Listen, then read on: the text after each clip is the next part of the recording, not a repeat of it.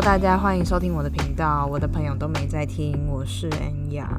上周的收听人数成长速度有点吓到我，一下子就飙到我自己频道的前三名，不是分类。果然大家还是蛮爱听我的八卦的，反正只要有带入我本人，大家好像就有那么一点兴趣。但其实我这边就是，呃，跟其他频道比，当然收听人数没有很多。那我相信这些人应该都是我的好朋友，即使有些人可能真的没在听啦，但没有关系。但上周很多朋友都有私讯我说内容还蛮不错的，所以我就想说来继续延伸择偶的议题下去。因为很常在跟朋友聊天的过程中就被问到说啊你喜欢怎样的男生？其实我有时候想这个问题还蛮头痛的，因为呃我脑中真的会浮现不太出一些画面。但是就可能会有一些人的那个影像在我脑里面跳来跳去的，可能就是有前男友的啊，或者是一些我喜欢的男艺人，或者是一些健身布洛克等等的，但好像都是没有很固定的型是我一定喜欢的。那一直到之前大家很忙着拜月老，在那边列清单的时候，有一天我就想说，反正目前我也拜不到，不然我就来列列看好了。结果不列还好，一列真的是不夸张，一个小时 真的是弄了一张 A4 这样子。那时候我才知道说，哦，原来我的标准是蛮高的啊。但是这一篇也没有要讲我的标准，可能等一下会不小心讲到啦。但这个不是真有的，大家不要误会。这个标准的高度啊，完全是依照我自己过往的恋爱经验去堆叠出来的。而且尤其是这一两年，我成长还蛮多的。我不能说自己身边有什么重要的大事发生，我也希望不要有啦。但是在跟我一样年纪的朋友们，他其实。在这一两年之间，也有发生很多人生的重大事件，我倒是 参与了不少。就是因为这样，导致我的恋爱观在这几年之间转换的很快，那标准也有越来越高，很多地方就相对的也不会这么执着。那我觉得要回归到我前两段感情，在让我对潜在的异性标准上提高了不少。那，嗯，我的前男友们应该不在收听名单之类了，我想。反正他们那些臭直男才不会听这个，没有啦，开玩笑。他们其实到现在还是会跟我聊天，询问一些意见等等的。就是我们不是嗯不和平的分手这样子。反正距现在比较近的一段是在两年前。那我跟这个前男友，我们本来就是好朋友。在还没在一起之前，就是很 brotherhood 这样，都很爱讲干话，或者是爱乱开玩笑。那因为他的年纪比我大，学历也不错，又很关心一些国际新闻或者是一些社会状况、政治等等的。那再加上他本身个性的关系，所以完全可以带给我另外一种新的视野去看待这个世界。因为我之前是完全不关心社会议题的，我也不在意政治，所以当他要跟我聊这个的时候，我就会逼自己去了解。因为喜欢对方，你总要有话去跟对方聊吧。所以其实，在那一段时间，我们都会讨论这些事情。那他也让我学到还蛮多东西，用不一样的观点去看待每一个议题。但除了这一些，我们之间好像就没有什么可以聊的，就除了一些可能朋友的。共同朋友的八卦我们会讨论之外，但好像就就没了。所以他对我来说的魅力，可能就是只是知识，比我懂更多我不知道的事情。但我对他的吸引力，老实讲，我不太确定有什么。虽然说我们可以当朋友，可以聊天，就是可以乱聊啊，然后聊很色的，或者是聊很远的都没有关系。可是，在恋爱关系，我们都是一直用男女朋友的位置在跟对方相处，那好朋友的位置就好像不见了。所以，我们最后分手的关键是自己总结是个性不合。有时候没我们没有办法达成共识，那相处下来的恋爱观其实也不太一样。那我觉得我那我们那时候应该是被就是冲昏头了。反正就是在彼此都想要有另外一半陪伴的状况之下，我们就很莽撞的在一起了。那导致说这个热潮退去之后就什么都没有了，因为我们只有喜欢跟对方在一起的感觉。可是这种感觉是无法。经过时间的摧残跟淬炼的，就是这个是没有办法持久的。所以在在一起的后期，我们就越来越少传讯息，连那种报备啊，或者是今天在干嘛那种讯息都没有。那我们也越来越少出去，连我那时候我要出国去玩，我第一二天其实都没有收到他的讯息，就是关心你到了没啊，或者是你今天去哪里。所以在旅行的这段过程中，我就想说。我们不要浪费彼此时间啊。所以最后是由我去主动提出说要不要分手这件事情。我觉得这是一个转捩点，因为以往我都是不太好意思开口的那个人，我都要等到对方主动去跟我讲，好像坏人不是我这样子。但是我觉得也没有说什么坏不坏人，就是不要浪费时间嘛。我相信彼此。我们年纪都那么大了，应该要有这种共识。那我自己觉得我没有做错，我们就是不适合。那我们就不要再多浪费对方的时间了，所以我才会去开口这件事情。那这段关系也让我学会两件事情：恋爱的关系有时候就是要适时的去转换。就是像我刚刚提到的，我们在一起之后，我们就很少用朋友的角度去谈论事情了。所以我希望我的另外一半，他必须是我最好的朋友。那这个角色可能会因应不同的情况去转变。有时候他可能是我的好朋友，有时候可能是男朋友，那有时候是需要我照顾的人，那有时候要能是可以带领我的人。因为我有时候爱讲话。就是可能会喜欢分享一些事情，那我觉得好朋友，我们就是要可以一起聊很多事情的，不论这个话题是什么，那不论这些事情是多么碎、多么不重要，都要可以讨论。那但是我有时候也会母爱大爆发，就是也需要被你需要，所以有困难就是希望对方是可以求助于我的。但有时候我还是会有不懂的地方，所以就是需要有人可以带给我新的视野，去带领我去用不同的角度去看事情。那我觉得这真的很难。可是如果做不到的话，我就会觉得很浪费时间。有些人会觉得说，你这些东西就是要花时间去相处看看呢。我跟你讲，我同意，但是我很不喜欢白忙一场的那种感觉。所以在在一起之前，我都会尽己所能的去观察他是不是能胜任这个角色。所以这个也就带出了人格特质非常重要，他是不是有这样的人格特质，然后他是不是愿意呃花时间去跟你做这件事情。那第二个就是，嗯，我觉得要冷静观察对方。透过对话知道对方是怎么样看待每一件事情的，也不能只遵循对方的想法，就是不能只 follow 对方的意见这样子。大家遇到喜欢的对象，就像我上集讲的，一直揣测对方会不会是自己未来身边的那个人，相处下来就会觉得哇，好喜欢哦，好想在一起。我跟你们说，我之前就是这样吃过不少亏。我承认我之前是个感性的人，就是我很容易跟着感觉走。很多人也会觉得说。哎，你就是要跟着感觉走，但是我必须要说，跟着感觉走是会出事的，各位。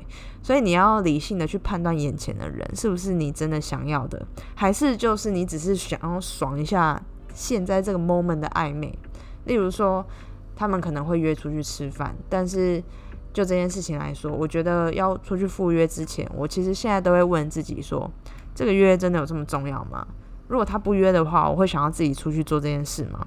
那很多时候，我的答案都会是不会。通常你在问自己的时候，一定就是有某部分你是不想出去的。至少我是啦，因为你要排开自己其他事情啊，你还要看一下 schedule，就是晚上有没有要干嘛，有没有要念英文什么的，或者是你原本想要待在家的心情。所以你自己一定要重视你那一半你不想去的心情。那人就是这样，有些局就是有吸引力啊，有些就是没有。但自己的想去或者是不想去，其实就是一瞬间决定跟思考而已。那我本人并不是那么喜欢拒绝别人的人，但有时候我觉得比起别人受到拒绝的尴尬，我的感觉会比较重要，所以我现在都会冷静下来去想这些问题。如果真的想去的话，我一定是百分之百想要参与，就会是，就是我听到那个反应一定是不一样的。比如说这个局我真的很想去，我就会直接回答说。我要去，就是 还会很激动。但是如果说还要犹豫的话，我通常就是不太会答应。所以在暧昧时期的时候，请务必冷静。那我觉得对一些很感性的人来说很难。我自己认为啦，这这不是唯一的方法，就是我的经验。那你们也会有自己的方式去判断眼前这个人了。诶，讲的有点离题，反正就是暧昧时期的各种约，其实你都会想要出去嘛。但是你当你真的出去，请你务必要好好聊天。就知道一下对方到底是怎么去看待他每个生活中的小细节的每一件事，因为通常我们出去第一次见面，不管是第几次见面啦，聊的一定可能都是感情啊，或者是呃过去的感情，或者是工作。但我觉得其实聊这两点，你就可以获得很多很多资讯，例如说。呃，因为对方一定是单身嘛，那就会问他说，那上一段是怎么分开的？那或者是之前怎么在一起的？再来这中间有没有做过什么事情让你印象深刻？那怎么看待分手这件事情等等的，或者是工作上你遇到的同事，你怎么应对啊？然后你是做什么性质的工作？需要加班熬夜吗？那工作上有没有遇到什么事情？最近这些问题其实看起来很基本，可是你要聊，其实都是可以聊很深很深的。而且其实随着我们年纪越来越大，我们对时间两个字就是会很敏锐，因为时间是这个世界上最公平的事情。每个人都拥有一样多的时间，但就是取决于你怎么去用它。所以，我们当然不希望去浪费自己的时间，尤其是像谈恋爱这种事，消耗的心力很多。那如果找不到一个相处起来很舒服的人，我觉得就是宁愿尽尽速斩断。但是，其实，在倒数第二段感情才是影响我最深的，毕竟是我目前在一起最久的。所以在这段时间内，其实我自己也学了不少事情。那回到上上段感情，简而言之就是我们彼此是互相吸引的，也愿意为对方去做改变。但是因为我们人生阶段的不同，想法其实受到很大的局限。因为对方年纪是比我小的，那我在工作几年之后，他才刚当完兵要找工作。那找到工作之后呢？想当然，就第一份工作不是这么容易的。我相信各位一定是，尤其是对男生来说，是还有很多压力需要去释放跟调整的。那你想要得到的关注也跟以前不一样。例如说，以前我们得到的关注可能就是啊，学妹的喜欢呐，就是穿着啊，你的 outfit 多么潮之类的。可是你开始工作之后，这些事情变得很不是很重要。你想要得到的关注是你在工作上面的成就感，你做这些事情有没有获得上司的呃呃关注这样子？那我们就不会，我们在一起之间的相处就不会是像只谈恋爱这么简单而已。那我觉得这一段应该很多人都有共鸣。我自己是觉得说，每个人在人生阶段之间的转换。都很容易分手，因为你有太多事情需要调试。例如说，你的工作性质，像你当兵，你可能就是每天晚上讲电话，然后。呃，就是很固定。可是，在学生时期，你可能就是三不五时，就是聊一下对方在干嘛。可是，你开始工作之后，你真的是没空做这种闲聊。你就是下班之后，有时候你就真的只想要趴在床上，然后什么话都不讲，你也不想要传讯息告诉对方你现在在干嘛。我觉得这个必须要能够理解。当然，如果就是没有办法调试，就很容易分手这样子的。像是这些都是工作性质，那我觉得心态。时间跟你出社会之后接触到人给你的意见，其实呃，这些这些事情都可能是引爆点之一。那我们那时候其实没有不和或者是吵架等等，只是单纯觉得对方已经给不了我们要的东西了。因为那时候我觉得我已经听不太懂对方在讲什么。我下班的时间就是可能都是比较晚，因为做广告业、行销业比较容易加班嘛。你加班之后回到家，你就真的只想要就是啊遛个狗，洗完澡赶快回去睡觉。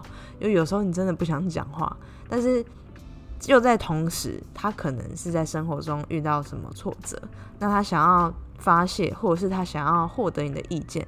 那当然我不可能。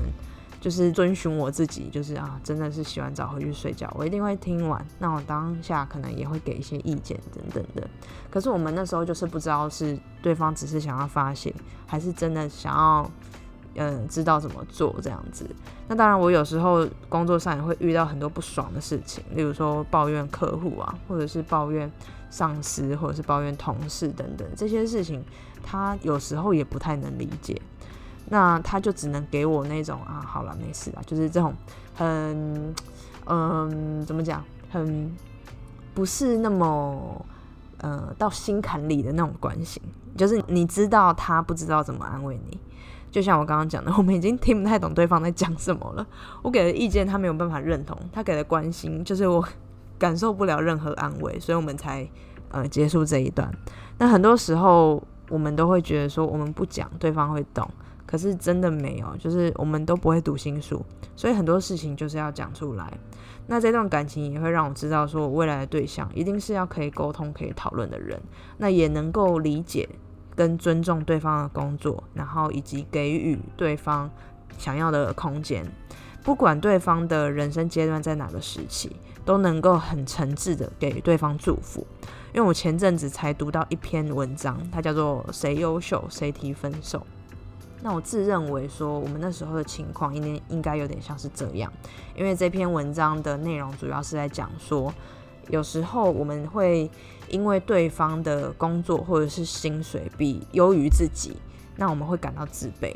那对方也会觉得说，你怎么都没有在成长，或者是你怎么都没有在进步，你已经快追不上我了，等等。那如果对方没有一直在进步的情况之下，很容易就会觉得说，嗯，我的想法你已经没有办法理解了，那这时候就很容易提分手。所以我才会觉得说，诶，我们那时候情况有点像是这样。我那时候应该是相对优秀的那一方，可是我却是反过来，我是被对方提分手。虽然说谁提分手真的已经不是那么重要了，但我要强调的一点就是，不论我们谁比较优秀，我们都要能够保持一直在成长的路上。我们没有办法去。呃，避免比较这件事情，因为有比较，你才知道自己落后多少。但是不能因为说谁高于谁而产生不好的心态，这样子，你不能就我不要觉得说啊，你好像就是比我薪水还要高，或者是你的 position 比我还要高，我就要自卑，我就觉得很没自信什么的。没有的，你相对的要觉得说啊，我要怎样才能追上你？那相对的，假设我是这一方的人，我也要。尽可能的去帮助他所需要帮助的部分，我觉得这这个才是一个很正向的，就是两人在一起之间的关系。那像我目前是单身嘛，其实从去年四月单身以来，我就是觉得一个人过还蛮爽的，想去游学就去游学，想去哪工作就去工作。因为像其实我前年就想来柬埔寨工作了，但是那时候有男朋友，所以我也让我犹豫了很久。可是。一分手那一刹那，我就想说，yes，我终于可以去了。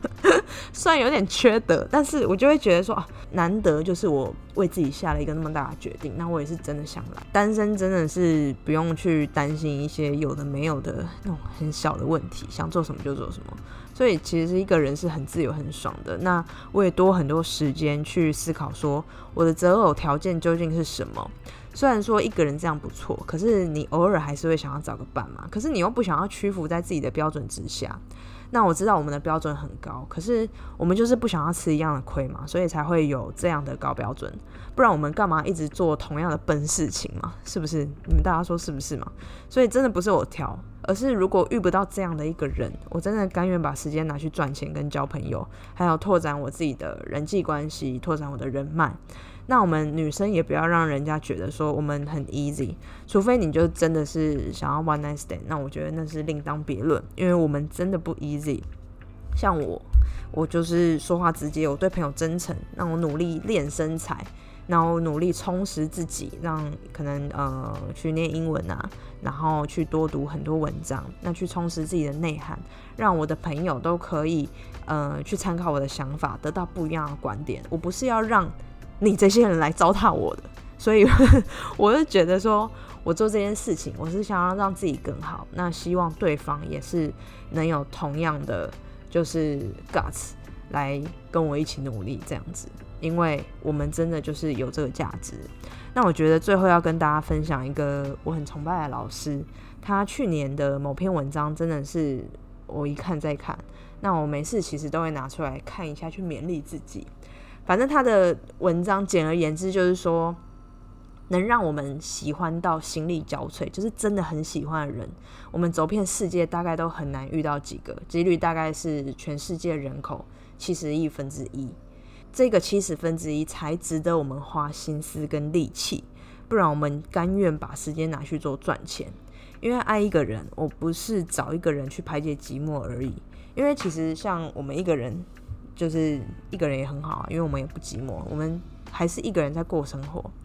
那我想要这个七十亿分之一的几率，所以我不急，那也不会刻意找。那因为他觉得说，他如果遇，就是就不要真的被他遇到，他会非常珍惜。那因为他很爱自己，所以他要这个七十亿分之一。所以说，我们知道我们的高标准会让我们很难找到很符合的另外一半，但是。我们就是希望未来的日子可以就是嗯舒服的过嘛，没有人想要过 那种就是每天都是在怀疑呀，或者是在吵架啊，或者是在就是一直在犹豫说，就是对方是不是真的适合自己的那种生活。因为像上篇有提到的，你挑选一个人，不是说你挑选他这个人而已，而是你挑选未来的生活品质。所以也借着就是这个老师的文章，还有我过往的恋爱经验，分享给大家，让大家有不一样的想法。那如果你们有其他就是恋爱经验，让你觉得很特别，或者是你颠覆你三观的，我觉得都可以提出来讨论。那因为像是刚刚有提到说，我的恋爱观不是只有说我本身的恋爱经验，还有朋友的身边的一些大事，但是基于隐私，还有就是我觉得这个事件是有点颠覆三观的，所以就不方便不方便分享，因为一分享可能大家都知道是谁，所以就。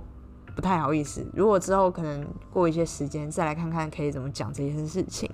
那今天的分享就到这边啦，谢谢大家。如果你们有兴趣想听其他更多的内容，想要听我用其他的观点去讨论这些事情的话，也欢迎你们去你们收听的平台留言。我不知道应该只有 Apple Podcast 可以留言吧，反正就是欢迎你们留言或者是给个五颗星之类的，如果你们喜欢的话。那今天就先这样啦，拜拜。